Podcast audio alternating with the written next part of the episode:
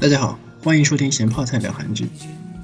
生活中，我们经常说哪个哪个是男神，哪个哪个是女神。那么，怎么样的人会给人男神和女神的感觉呢？只是长得好看、身材好就行了吗？作为大家心目中各异的男神女神啊，这些人有一大部分，当然首当其冲是外表，高贵典雅、气质过人、英俊潇洒、气宇轩昂。总之。得内外结合，对吧？长着一张绝世无双的脸，但却没有气质，那肯定是当不了大家心目当中的这个神的这种形象。大家可以想象一下嘛，这个张曼玉、范冰冰啊，又或者是梁朝伟、吴彦祖，对吧？走路甩八字，佝偻着腰，站着还抖腿，坐着就抠脚，没事还喜欢挤眉弄眼。这样子长得再好看，估计也只能摇头叹息，浪费了这张脸吧。喜欢外表很正常，谁叫眼睛长在脑子前面呢？气质和外表到了，心里再怎么不一样，反正隔着肚皮，大家也不知道。还有一种男神或者女神，就是另一个范畴了。长得可以不咋样，但是肚子里有料，要么博学多才，要么聪明过人。就好像前些日子刚刚去世的霍金先生，外形上肯定不能说是美观吧，但是不影响他成为大众男神。那是因为人家有脑子啊，比起一问三不知的皮囊，很多人更喜欢才高八斗的脑子。总之吧，想要成为男神女神，要么外在，要么内在，都有那是更好了，只不过都有的不多。我们来看看内在的话，那就多读书吧。是吧？增加内涵修养，或者说是对某一方面深入研究。总之，内在怎么提高，大家都清楚明白了解。只是似乎这些需要一些天赋，那就是脑子，并不是所有人的脑子天生就很好用。自然，能成为男神或者女神的脑子就更少了。加上知识的积累啊，需要很长的时间，没有半点捷径可言。很多人啊。都不想走这条路。那么捷径是什么呢？最短的捷径还是天生，那就是外貌嘛。天生美艳动人，基本上就一条腿踏入了女神行列了。但是哪能人人天生都倾国倾城啊？所以整容行业呢就此蓬勃发展起来，成为可以后天成为男神女神的第一捷径。还是那句话，眼睛长在脑子前面。无论走到哪里，不论穿越到任何时代，美貌总是被追捧的。只不过地域不同，文化不同，对美的概念可能会有差异吧。好了，我们现在通过先进的医疗技术啊，已经有了美丽英俊的皮囊了，这就成为男神女神了吗？接下来，我们就从《迷雾》这部剧中看看女神是如何造就的。而男神又该是什么样子？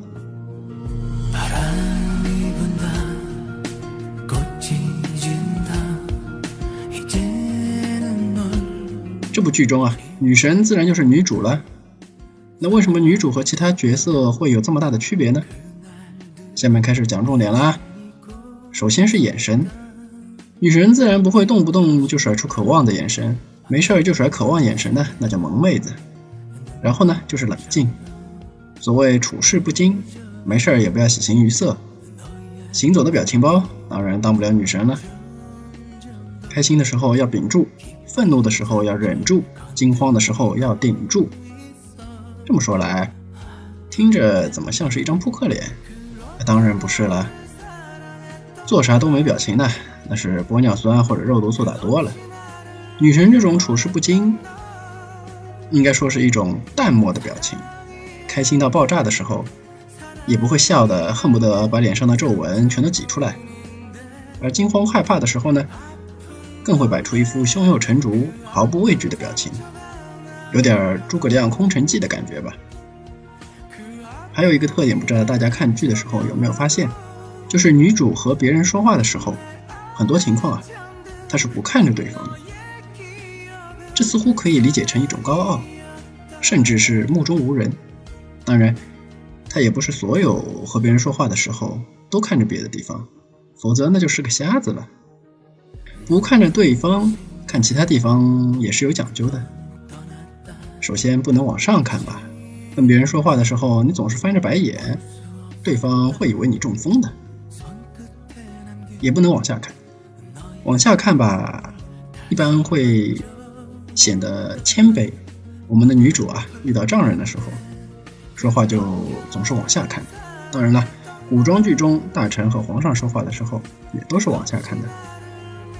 当你想表示谦卑的时候，才往下看。成天谦卑，可就会给人唯唯诺诺的感觉喽。那剩下不是左就是右了。有人说啊，说话的时候，往自己左边看的人是说谎的人，因为啊，右脑负责联想。等等之类的理论吧，乍一听啊，好像很有道理的样子。心理学家的研究却发现，这种说法纯属瞎扯淡。靠看左右来分辨是不是说谎，这基本上啊和丢硬币来判断没什么区别。总之吧，左右随便挑，但角度不要太大，否则还是一张中风脸。当然了，该看着对方的时候，还是要看着对方。这是基本的礼貌。至于究竟在什么时刻去看着对方呢？那就要你仔细看剧来慢慢学习了。这并不像是学国际舞那样啊，数着拍子来就行了。不同的谈论内容，不同的场合，目光的转移呢，这都是很有讲究的。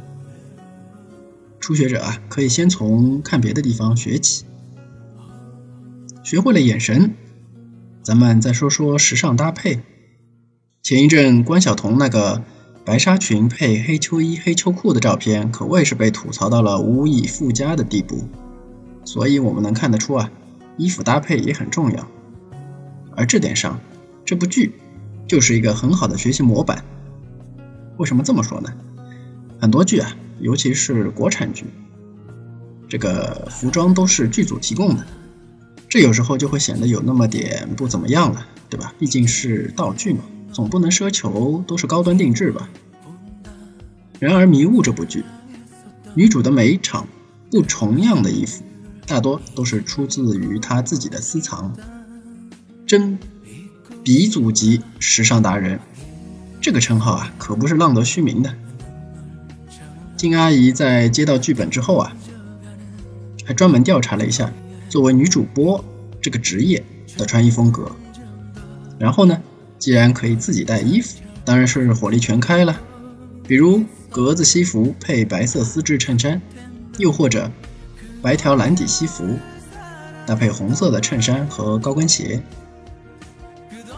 要想成为女神的各位小姐姐们，可得重新把这部剧看一遍哦。这完全就是金阿姨职场穿衣搭配教程。说了这么多女神，那么我们来说说男神。片中究竟谁才是你心目中的男神呢？是一直以来单恋一枝花的姜律师，还是无论任何时候都默默守护着女主的明宇呢？然而我要说的并不是这两个人，而是另一个人，充满味道的老男人。相信大家也猜到了，那就是张局长。这位演员呢叫李锦荣，是我非常喜欢的韩国男演员之一，演技自然是没得说。作为一个六零年出生的戏剧电影专业毕业的老戏骨来说，演啥都能演出男神范儿来。这部剧中啊，他作为媒体人，能够公正的播出敏感内容的中坚力量，虽然不需要去跑现场，但他的压力可以说是最大的。毕竟他不是老板，老板说不，你该怎么办呢？阿谀奉承还是坚持原则呢？而在坚持原则的时候，我们的张局长啊，并不是那种直接正面刚的人，否则他也不可能在这个位子上坐八年嘛。就像他说的，他在这个位子上坐了八年，副会长都不知道换了多少个了。在我看来，男神除了要有外表。有气质，还要有原则，有智慧。得理不饶人那种呢，我管他叫胡搅蛮缠。那种一言不合就正面刚的人呢，好比古代的谏言无效，皇帝不听，自己就撞柱子而死的那种刚烈汉子，在我看来也没有什么大智慧，一根筋。相信很多人在生活中啊，也遇到过这种一根筋的人。用时尚一点的话来讲呢，就是情商低。而剧中张局长，在面对上层压力的时候。可以说是刚柔并济。议员嫖娼的新闻的时候，上头下来说不让播，他就跟副会长讲道理。这里啊，道理肯定是有引号的，其实就是诱导，把利害关系换一个角度来讲。这么一来呢，这个傻乎乎的会长就觉得听上去好像很有道理的样子。而后来要播出律师事务所。涉嫌收买证人作伪证的时候，副会长再次下来发飙，说：“要是要播啊，你们全部滚蛋。”而这个时候，张局长就选择了正面刚，拿出了他手里的王牌，也就是副会长儿子吸毒的事儿。我说什么来着？坑爹小能手吧。这种能够拿捏分寸，又能够刚柔并进、有原则、有智慧的人，又有能力。